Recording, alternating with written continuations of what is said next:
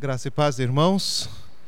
É uma grande alegria, um privilégio estar com vocês esta noite, poder conhecer o estado de vocês, conhecer esta capital e especialmente conhecer vocês e poder compartilhar com vocês um pouco do, daquilo que temos aprendido, temos estudado e do modo como temos sido uh, dirigidos por Deus no ensino das Escrituras.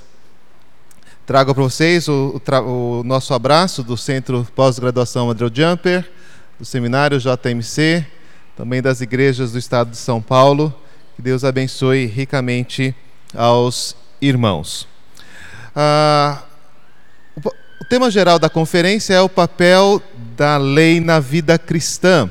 Então, deixa eu gastar alguns minutinhos para trazer uh, uma luz geral sobre o tema antes de entrar propriamente naquilo que separei para os irmãos esta noite.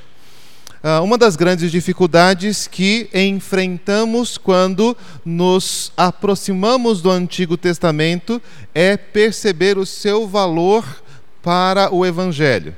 Então, esse tem sido um dos desafios para nós, professores de Antigo Testamento. Uh, na verdade, essa foi uma das coisas que me encaminharam para os estudos nesta, nesta área, porque uh, nós temos uma tradição de pensamento já bastante antiga dentro da igreja cristã de que o Antigo Testamento não diz respeito ao cristianismo ou ao evangelho. No máximo, ele se apresenta como uma oposição. E então, já há quase há 1800 anos, nós estamos discutindo sobre para que serve o Antigo Testamento ou qual é o valor dele. Em especial, a lei enfrenta um problema adicional, porque nós também fomos instruídos ou ensinados a pensar na lei como um meio de salvação. Como se, por meio da obediência à lei, foi proposto ao Israel do Antigo Testamento que conquistasse a sua própria salvação. E eu quero colocar nesses termos para deixar bem claro quão ah, ah, absurda é esta proposta. Tá? Nunca a lei foi dada para Israel como meio de salvação. Uma das coisas que vou falar nas minhas palestras é justamente o contrário. A lei foi dada a Israel porque ele foi salvo como produto da redenção e não como causa dela. Mas quando nós somos instruídos assim, então logo que nós somos informados que a salvação nos foi dado por meio da graça, por meio é, através de Jesus Cristo, então nós dizemos então a lei não tem mais nenhuma serventia, a lei não tem mais nenhum valor. E isso então traz um segundo problema, que é o modo como nós uh, fomos instruídos a olhar para a lei, muito mais parecido com aquilo que os judaizantes faziam na época de Paulo do que com o próprio ensino da igreja. E uma terceira dificuldade em relação ao valor da lei, e essa nós não vamos tratar nesta conferência, é como ela pode ser aplicada aos nossos dias. Então, este sim é um grande desafio, este sim é uh, isso assim é algo que deve, que demanda de nós bastante esforço. Uh, certamente aqui ou ali nós mencionaremos essa questão, mas este não será o nosso foco como aplicar a lei. Então, tome algum cuidado quando ouvir as palestras, porque nós vamos trabalhar apenas com qual é o papel e não exatamente o que devemos fazer em direção a este ou aquele mandamento. Alguns serão aplicados diretamente, outros não.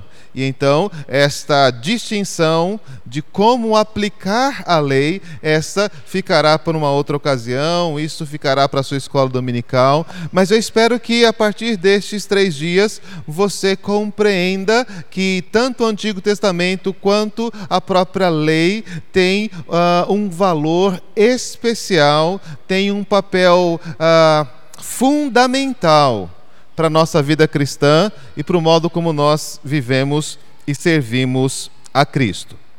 A minha fizemos essa transição com o reverendo Daniel Santos e eu quero falar com vocês sobre o valor pactual da lei. Eu quero olhar pra, pra, com vocês como a lei faz parte da aliança de Deus com o seu povo. O lugar que a lei ocupa quando Deus resolveu formar um povo exclusivamente seu, um povo que estaria comprometido com a sua vontade, um povo que receberia suas promessas e a sua herança. Então, nesta designação de Deus de formar um povo, um dos papéis cruciais é desenvolvido pela lei. E é isso que eu quero trazer para vocês, é isso que eu quero uh, tratar com vocês durante estes, esses, três, esses três dias. Para começarmos então, vamos abrir Êxodo capítulo 19, o verso 5.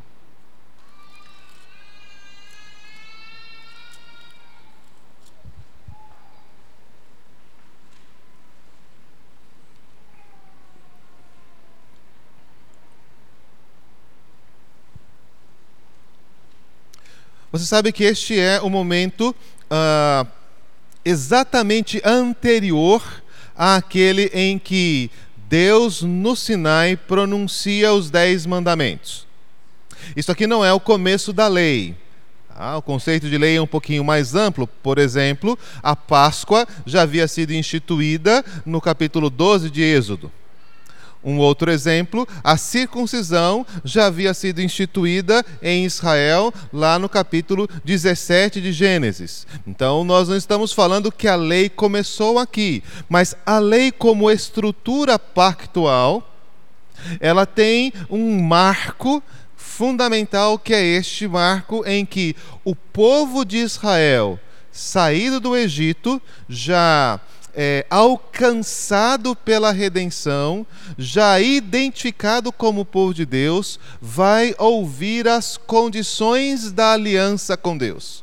Vai ouvir agora o que Deus requer deles como seu, seu povo. Esse é um texto bastante interessante, com uh, muitos ensinos, mas para a noite de hoje eu quero uh, focalizar o verso 5 que diz assim: Agora, agora pois, se diligentemente ouvirdes a minha voz e guardardes a minha aliança, então sereis a minha propriedade peculiar dentre todos os povos, porque toda a terra é minha.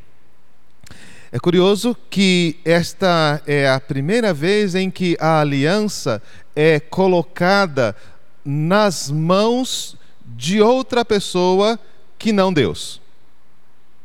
Quando você observa esta palavra sendo usada no livro de Gênesis, você sempre verá que é Deus quem está estabelecendo, é Deus quem está afirmando, é Deus quem está é, realizando os aspectos relacionados à aliança. Agora, Deus diz ao povo de Israel: Eu quero que vocês guardem a minha aliança. Agora eu darei a vocês uma responsabilidade nesta, nesta aliança. E então, esta transição é feita pela expressão ouvir a minha voz. Ouvir a minha voz. Quem é este que fala do Monte Sinai? Quem é este que do Monte Sinai faz ouvir a sua voz? Porque os dez mandamentos, ah, se você acompanhar a leitura do texto, você vai perceber que ela, ele não foi dado a Moisés. Deus pronunciou os dez mandamentos para todo o povo de Israel. E eles ouviram a voz de Deus. E ao final daquele, daquele pronunciamento, o povo está inclusive aterrorizado. E pede a Moisés: Moisés, fale Deus com você, não fale conosco, para que nós não morramos. A primeira coisa importante a observar é que a lei ela é o pronunciamento de alguém com características ou com uma posição ou com ah, uma, um papel que nós não podemos desconsiderar. Então, a minha palestra com vocês essa noite será uh, apontar a lei como a fala do Rei de todo o universo, como a fala do Deus que é o Deus de toda a terra. Deus é assim que Deus se apresenta a Moisés e é assim que ele quer ser apresentado a este povo. Se você voltar um pouco a sua Bíblia lá em, Êxodo 6, vire lá,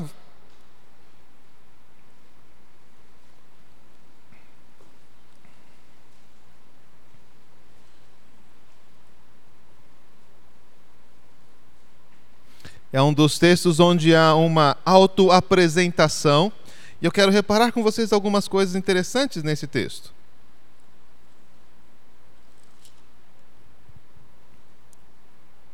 Falou Deus a Moisés e lhe disse: Eu sou o Senhor. Aparecia a Abraão, a Isaque e a Jacó como Deus Todo-Poderoso.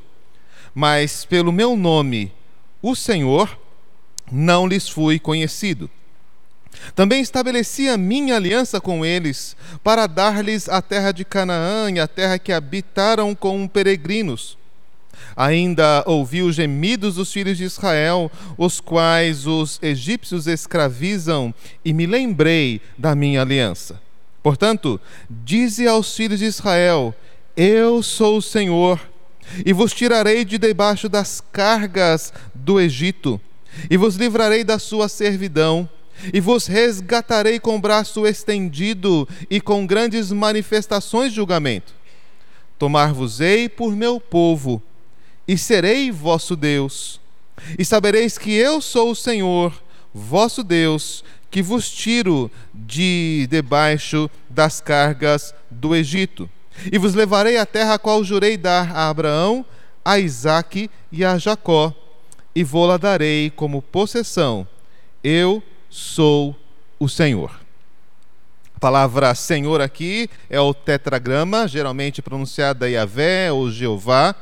E Deus se apresenta com este nome, porque agora será este o nome designado para identificar a relação de fidelidade e a relação de uh, autoridade de Deus sobre esse povo. Quem é este Deus que fala do alto do monte? O Deus que fala do alto do monte é o Deus Todo-Poderoso. É aquele que criou o céu e a terra. É aquele que estabeleceu a ordem do dia e da noite. É aquele que julgou o povo, a humanidade nos dias de Noé. É aquele que tomou Abraão de Ur dos Caldeus e fez com que ele fosse até Canaã e fez dele uma grande nação. É o Deus que acompanhou Isaac, é o Deus que acompanhou Jacó, é o Deus que abençoou José no Egito e fez com que Israel se transformasse numa grande multidão. Não se pode deixar de ouvir o que esse Deus tem a dizer. Não se pode deixar de atentar para as palavras de alguém que tem uma história tão especial, que tem uma história tão impressionante.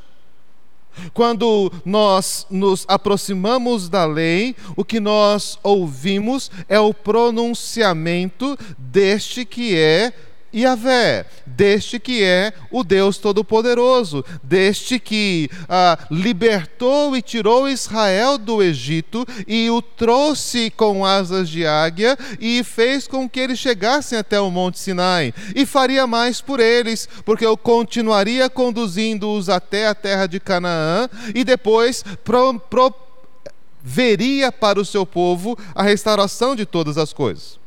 No Salmo 50, esta expressão da fala de Deus é trazida para nós também, para nossa atenção.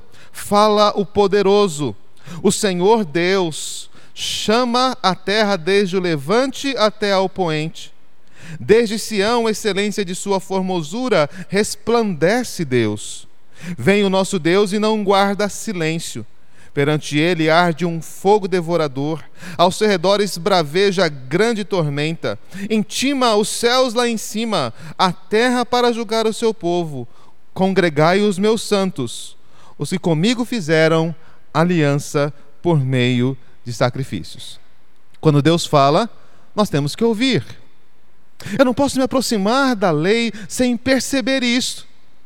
Foi ele que disse. Foi ele que disse em viva voz. Foi ele quem disse por meio de Moisés. Foi ele quem transmitiu esses estatutos, estes juízos para o povo de Israel. Eu posso não saber nada sobre estas coisas, eu não posso não entender nenhum dos benefícios ou valores disso, mas eu não posso deixar de ouvir o que Deus disse. Eu não posso considerar isso como sem importância, eu não posso considerar isso como sem valor. O profeta Amós lembra disso.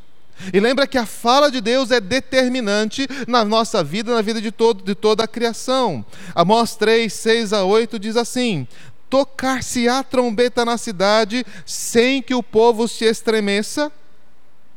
Sucederá algum mal à cidade sem que o Senhor o tenha feito?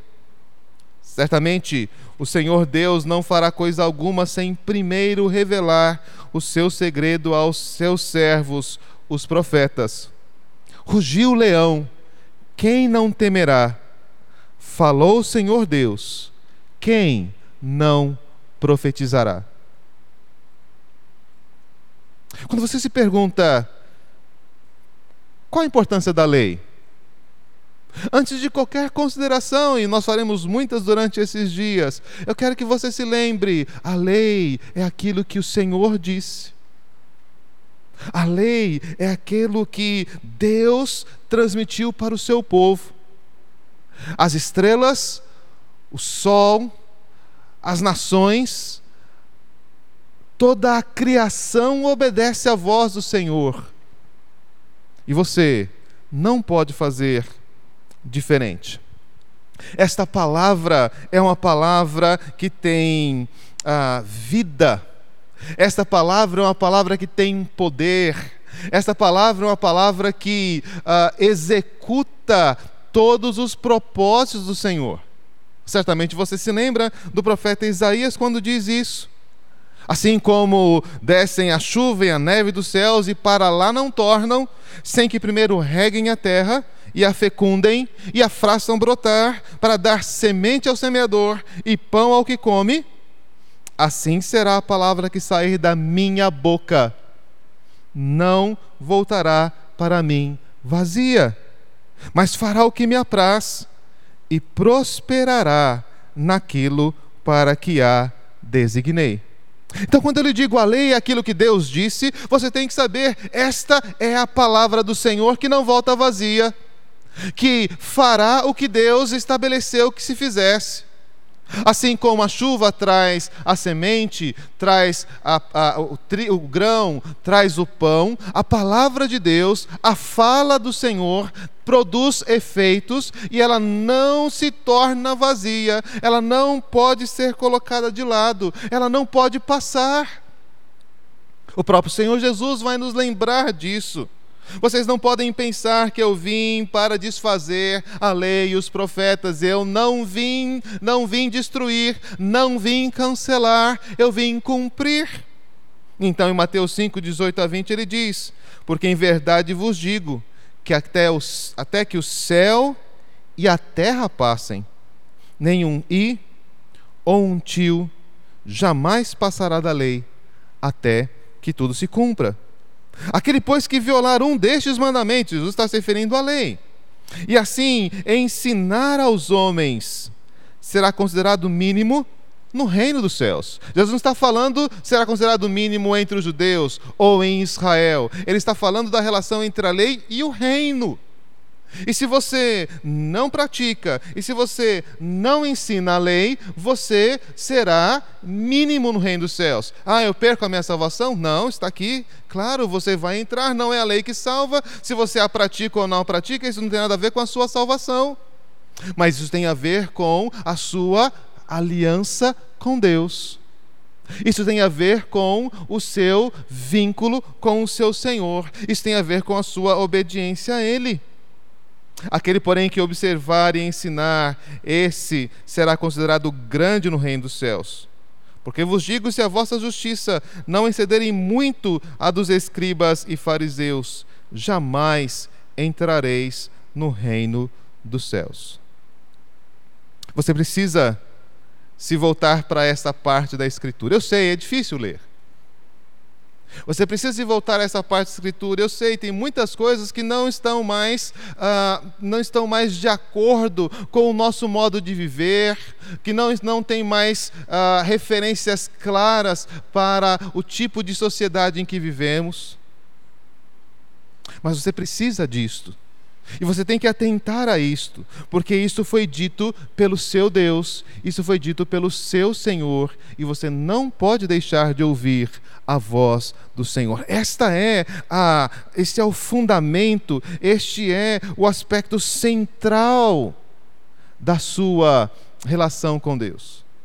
Em todo lugar da Escritura, este vai ser o desafio de você ouvir a voz do Senhor e guardar os seus mandamentos. O salmista lembra: se hoje você ouvir a voz do Senhor, não endureça o seu coração. E o Senhor Jesus vai repetir isso no Evangelho de João: aquele que ouve a minha voz, este é minha ovelha. Aquele que guarda os meus mandamentos, este me ama. E Hebreus diz: ainda resta um dia para o descanso do Senhor, e no dia de hoje ele nos diz: se hoje você ouvir a voz do Senhor, não endureça o seu coração. A lei é o que Deus disse. A lei é a fala do Senhor para o seu povo. E o desafio para todos aqueles que estão em aliança com Deus é ouvir. Sim, ela não estará de acordo com o nosso coração, com aquilo que queremos fazer, com o modo como queremos viver. Foi justamente para isso que ela foi dada para retirar de nós tudo aquilo que desagrada ao Senhor. Sim, ela foi dada para confrontar os nossos pensamentos, confrontar os nossos desejos, confrontar os nossos valores. Os caminhos do Senhor não são os nossos caminhos. Os pensamentos de Deus não são os nossos pensamentos.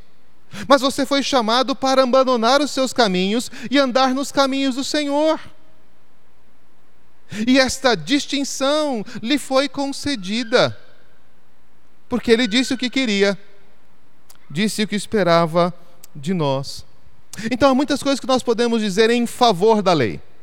E nós vamos apresentar algumas delas durante estes dias. Mas eu quero começar este, esta conferência dizendo a você: o valor da lei está fundamentada na autoridade, fundamentado na autoridade de Deus. Não em qualquer benefício que você possa alcançar dela. Não em qualquer análise que se possa fazer destes dos seus, uh, dos seus elementos ele nos criou.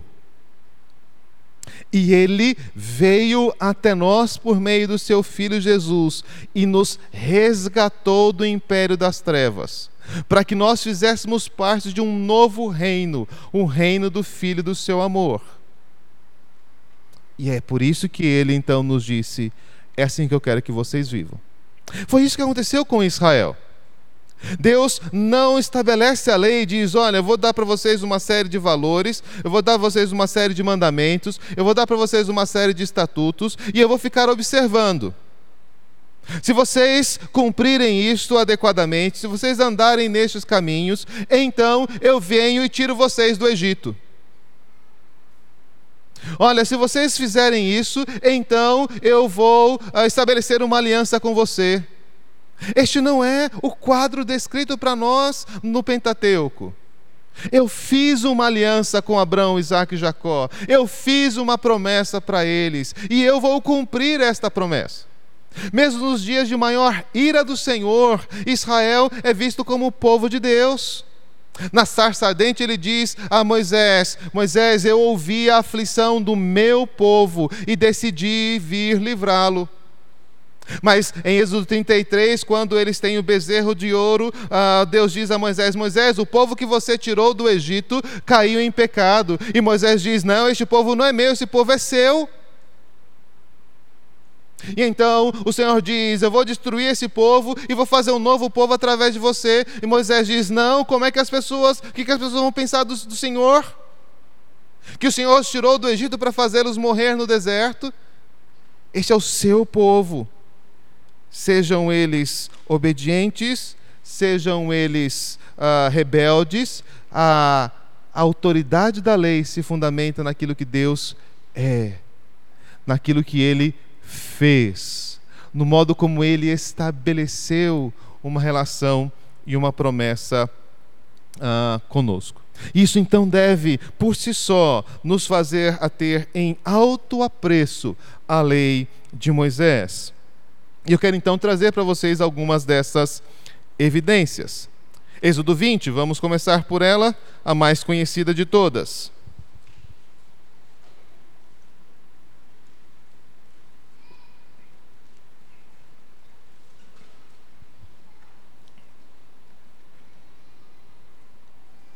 Geralmente dizemos que os dez mandamentos começam com a expressão: Não terás outros deuses diante de mim. Mas não é assim que está diz: Eu sou o Senhor, teu Deus, que te tirei da terra do Egito, da casa da servidão. O primeiro ponto que é apresentado para nós, a primeira, a primeira expressão de Deus ao povo da aliança é: Eu sou o Senhor, Deus de vocês. Eu sou o Senhor, o Deus de vocês. E a segunda expressão, eu tirei vocês da terra do Egito e da escravidão. É nisso que se fundamenta a lei. Na autoridade daquele que é o nosso Deus e o nosso redentor. No verso 5, ele está falando sobre as imagens de escultura e a expressão e a razão pela qual não se deve dar culto a elas é porque eu sou o Senhor teu Deus. E se você continuar lendo a, a, lei, você verá a quantidade de vezes que Deus traz esse tipo de observação, que Deus traz esse tipo de razão. Eu, quero, eu não quero que vocês adorem outros deuses, eu não quero que vocês adorem imagens escuras. Mas por que Deus? Porque eu sou o Deus de vocês. Você pode contestar isto. Você pode contra-argumentar aqui. Você pode dizer, não, mas eu não acho isso justo. Não, mas isso não está de acordo com os meus planos, com aquilo que eu quero ver na minha vida. O Deus de vocês disse. E é nisso que se fundamenta o valor da lei para nós. É aqui que entra o nosso desafio. Entenda ou não entenda, saiba ou não como aplicar, seja textos tranquilos de ler ou muito difíceis de compreender, o fato é: Deus me disse. E eu preciso ouvir a sua voz e guardar a sua aliança. Levíticos 11 é um desses textos que a gente não gosta de ler.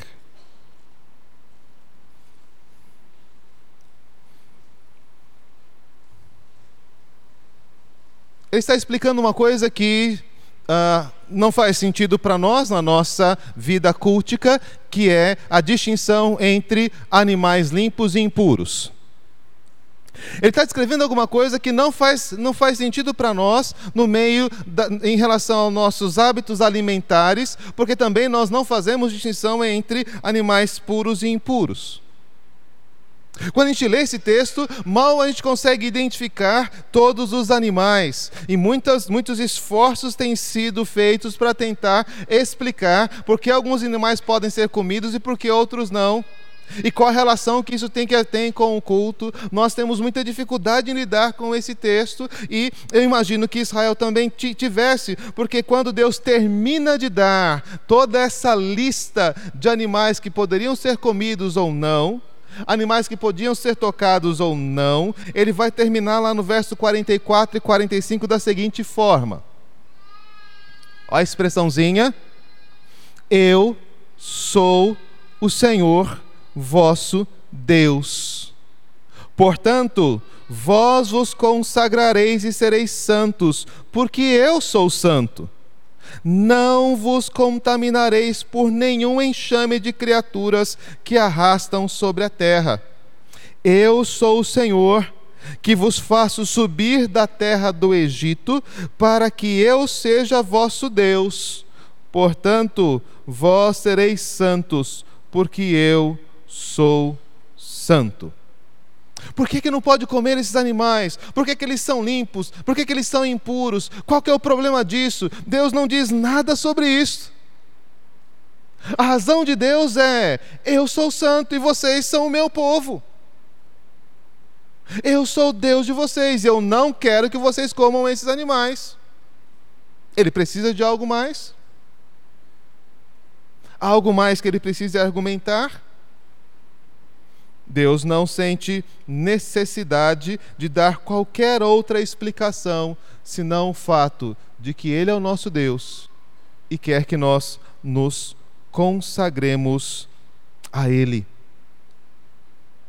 Então, eu gosto de olhar para estas leis que não fazem sentido. Porque ela desafia e humilha o nosso coração.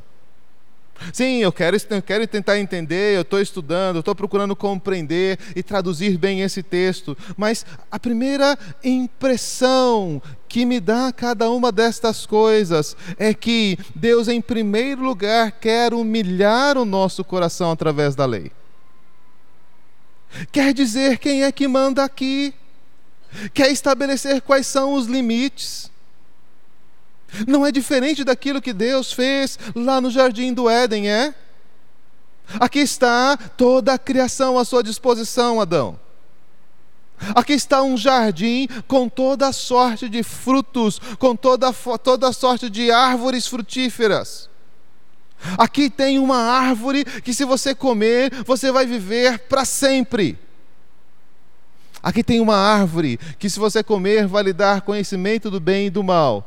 Eu não quero que você coma esta árvore. Só isso. Ah, mas por que Deus? Eu não quero que você coma essa árvore. Eu sou Deus. Você é minha criatura. E esta é a relação que nós precisamos manter. Isso você não pode esquecer em momento algum quando se relaciona com Deus. Um cristão não pode esquecer isso. Sim, nós somos alcançados por um amor insondável. Nós, nós temos uma comunhão que era inimaginável. Deus faz morada no nosso coração e nos recebe a despeito de todas as nossas fraquezas e todos os nossos pecados. É maravilhosa a maravilhosa comunhão que temos com Deus no Evangelho. Mas você não pode se esquecer: Ele é Deus e você é povo dele. Então eu gosto de Levítico 25 que é um daqueles capítulos que, na minha, na minha visão, nem mesmo Israel praticou.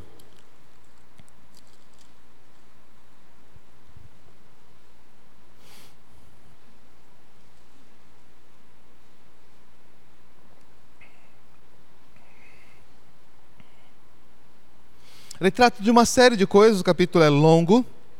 Eu vou fazer uma leitura bastante acelerada por conta do nosso tempo.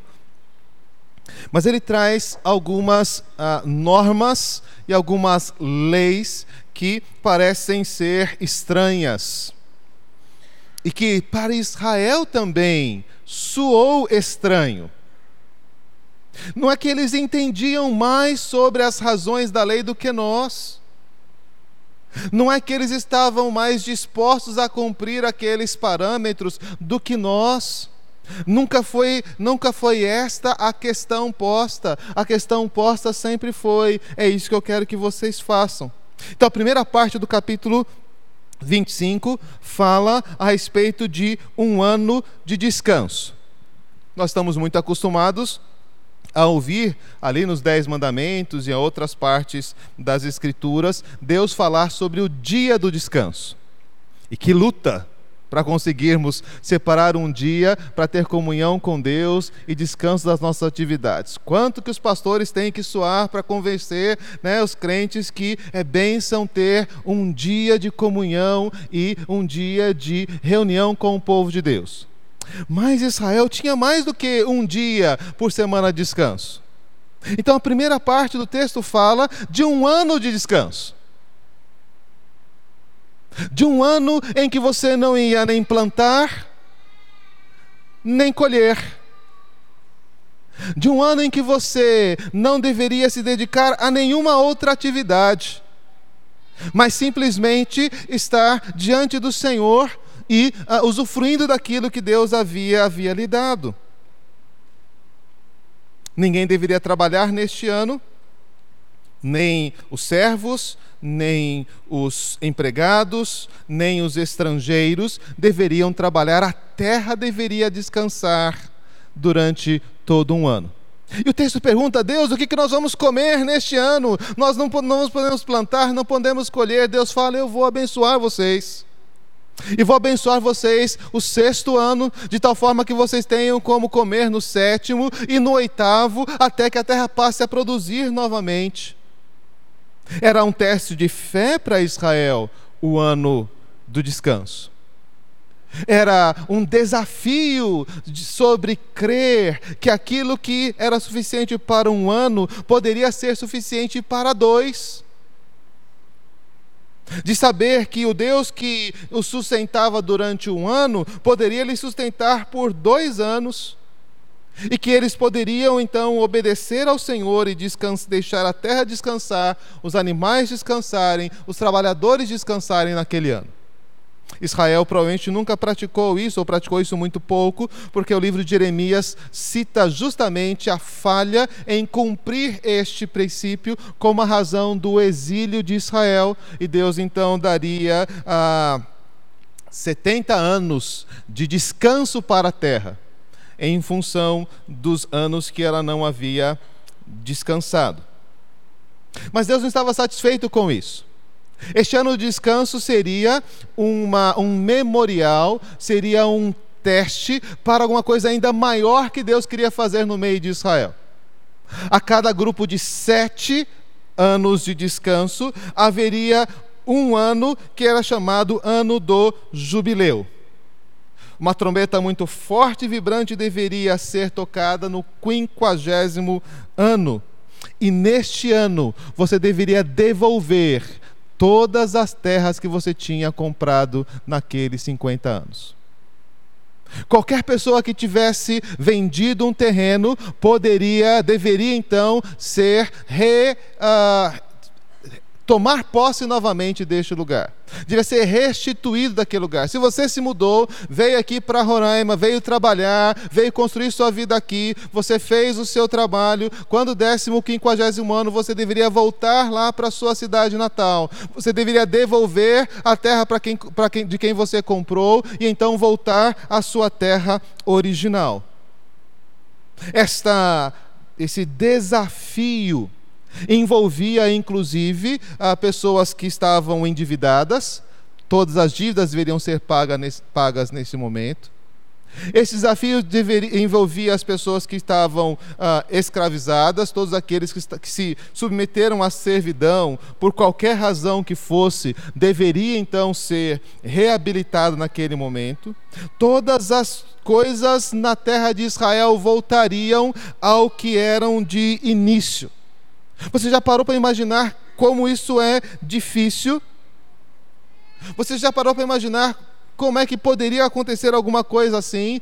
Assim, de um dia para o outro, carros, bens, roupas, terras, dívidas, tudo estava zerado e começaria tudo novamente? Então, quando, enquanto promulga estas leis, o Senhor usa aquela sua razão Verso 17: Não cobre do seu próximo além do que deveria. Está falando ali da proporção, como você vai vender, você tem que devolver em 50 anos. Quanto mais próximo do ano do jubileu, menos a terra valeria. E então Deus está dizendo: cuide disso. E ele diz: não oprima o vosso próximo, cada um, porém, tema a seu Deus porque eu sou o Senhor, vosso Deus. O verso 23, também, a terra não se venderá em perpetuidade. Por quê? Porque a terra é minha, pois vós sois para mim estrangeiros e peregrinos. a terra é minha. Deus não está ah, mandando que você devolva a sua terra. Deus está ordenando que você devolva a terra que Ele te deu. Deus não está ordenando que você perdoe a dívida, aquele que pegou emprestado o seu dinheiro. Deus quer que você perdoe a dívida de alguém que, uh, que precisou do dinheiro que ele te deu. É por isso que ele pode estabelecer coisas como estas. Ele é o dono de todas as coisas, ele é a razão de todas as coisas existirem. No verso 38, fala-se sobre não ah, abusar com juros o seu irmão. E mesmo que ele tenha necessidade, você deve tomar cuidado e não ter, não tirar, não ter o seu mantimento do lucro causado pela, pelo empréstimo. E a razão? Eu sou o Senhor, vosso Deus, verso 38, que vos tirei da terra do Egito para vos dar a terra de Canaã e para ser o vosso Deus. No ano jubileu, você deve dispensar todos os escravos e deve liberar todos aqueles que se submeteram por não, não ter condição de subsistir. E então, Deus termina este capítulo dizendo, verso 55: Porque os filhos de Israel me são servos, meus servos são eles, os quais tirei da terra do Egito. Eu sou o Senhor vosso Deus. Qual é a relação que você tem com Deus? Você se reconhece assim? Eu sou um servo? Você percebe, você percebe que a sua vida é uma dádiva do Senhor? Que cada um dos seus momentos, cada um dos seus dias, que o seu respirar é produto da bondade e do cuidado dele para com você. Paulo vai discutir com os coríntios porque eles se achavam muito orgulhosos e ele vai dizer: o que é que você tem que você não tenha recebido? Mas se você recebeu, por que, que você se orgulha disso? Mas nós estamos diante de um problema ainda maior do que aquele que Paulo apontava aos Coríntios. Como é que você se atreve a dizer não a um comando de Deus para a sua vida? Como é que você pode dizer, Deus, isso o Senhor não tem direito de me pedir? Isso o Senhor não tem direito de mandar? Deus, isso não dá para fazer. Ele mandou que se fizesse. E a primeira coisa que eu tenho que parar e pensar é: preciso cumprir. Eu sou um servo. Eu estou debaixo do seu cuidado e da sua direção. Reconhecer isso é fundamental e eu não posso deixar de ouvir aquilo que Deus disse. Êxodo 15 traz um exemplo destes. Ele chama a nossa atenção sobre esta relação de obediência. De como que nós precisamos perceber que a nossa vida ela depende disto. De que não estamos falando apenas de uma opção de vida, de um caminho que seja mais elevado, de alguma coisa que nós podemos acrescentar e dar e fazer com que a nossa vida se eleve em algum nível ou patamar. Nós estamos falando da própria natureza da nossa existência. Nós estamos falando daquilo que é fundamental sobre quem nós somos e aquilo que nós podemos fazer. E Êxodo 15 traz uma dessas situações. Olha que diz o texto, Êxodo 15, a partir do verso 22.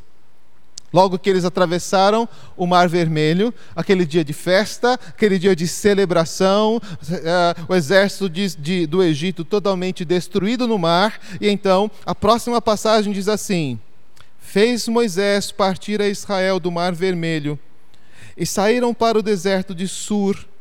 Caminharam três dias no deserto e não acharam água. Afinal, chegaram a Mara. Todavia não puderam beber as águas de Mara, porque eram amargas. Por isso chamou-se-lhe Mara. Mara.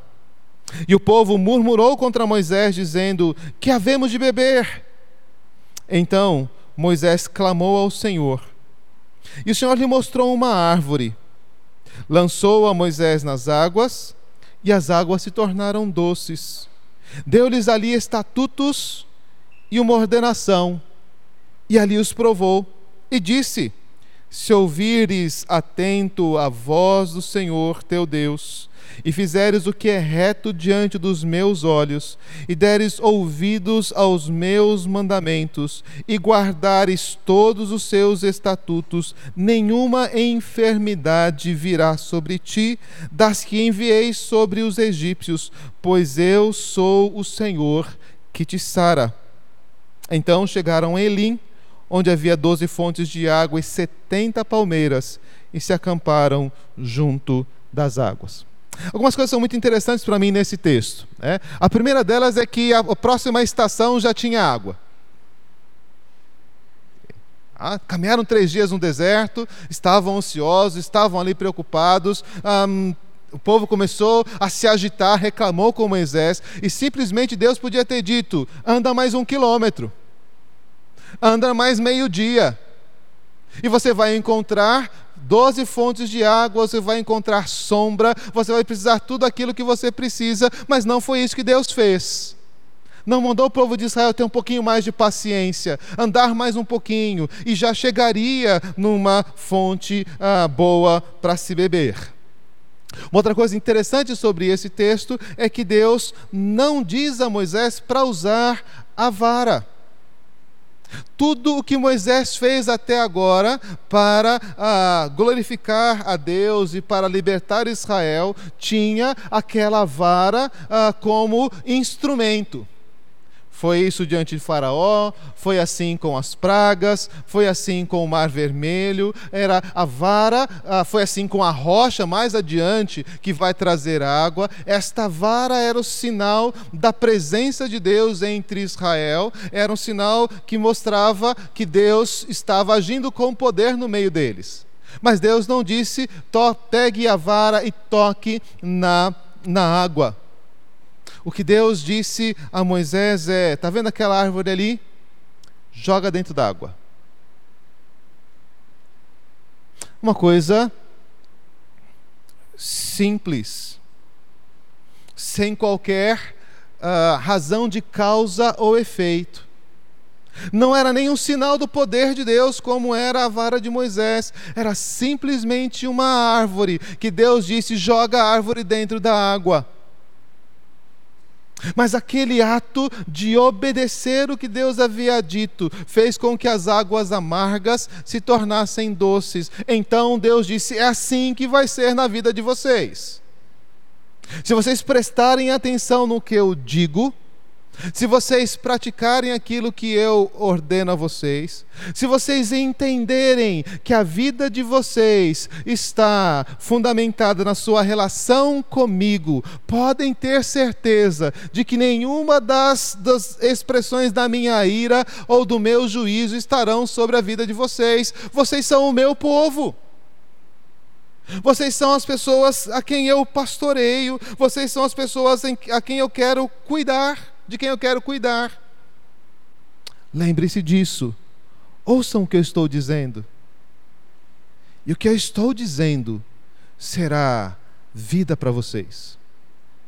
Atendam a minha voz, guardem os meus estatutos, observem aquilo que eu estou fazendo, ande direito na minha presença, e vocês verão como a vida de vocês será diferente. E por que será diferente? Ele diz: Porque eu sou o Senhor e eu te saro. Eu sou o Senhor que te sara. Por que ouvir a lei? Que uh, razões nós teríamos 3.500 anos depois destes acontecimentos, de abrir novamente este livro, escrito para um outro povo, escrito para uma outra época, escrito numa, num outro contexto, para situações muito diferentes da que nós vivemos no dia a dia. Por que é que nós temos que dar ouvidos a estas palavras? Porque elas são as palavras do Deus que é a nossa vida. Porque essas são as palavras daquele que nos formou, daquele que nos salvou, daquele que nos conduz durante todos os dias e todos os caminhos, e daquele que nos fez promessas de que ah, tem um lugar de descanso preparado para todos nós. A aliança é esta relação de vida, este laço onde a nossa existência reconhece que nós nada seremos sem Deus. Não é um, uma associação, não é um, um clube, não é uma um grupo a quem eu quero me associar. Ela é a minha vida. Porque o Deus que me criou foi quem a pronunciou. Ouvir a voz de Deus. É isso que faz com que nós tenhamos uh, certeza de que estamos em comunhão com Ele. Ouvir a voz de Deus é aquilo que mostra que nós temos um pacto com Ele. Então, na, ao terminar de trazer as leis para Israel, o livro de Êxodo registra que houve uma cerimônia de promulgação da aliança. E Moisés então aspergiu o sangue sobre o povo, diz: Aqui está o sangue da aliança que o Senhor fez com vocês a respeito de todas estas palavras. Você já ouviu algo muito parecido com isso, não? Você já ouviu: Este é o cálice da nova aliança em meu sangue em favor de vós, não? Estas palavras são trazidas novamente para nós. E o texto então continua: Subiram Moisés, Arão, Nadab e Abiú, os setenta anciãos de, anciãos de Israel, e viram o Deus de Israel, sobre cujos pés havia uma pavimentação de pedra de safira, que se parecia com o céu na sua claridade. Ele não estendeu a mão sobre os escolhidos, os filhos de Israel Porém, eles viram Deus, comeram e beberam. Uma ceia na presença do Senhor. Por quê? Porque deles estavam em aliança com Deus. E como saber que estamos em aliança com Deus? Ele nos deu as suas palavras. Ele nos deu a sua lei. Ele nos apresentou quais são os seus caminhos. Se você ouvir a voz do Senhor, ainda hoje, não endureça o seu coração. Que Deus nos abençoe. Amanhã falarei sobre como que a lei, qual a importância da lei para nós. A lei como norma de vida. O que ela faz por nós? Há muito a se dizer sobre isso. Mas eu quero que você primeiro se lembre foi Deus quem disse. E se Ele falou, eu quero ouvir e quero praticar. Que Deus nos abençoe.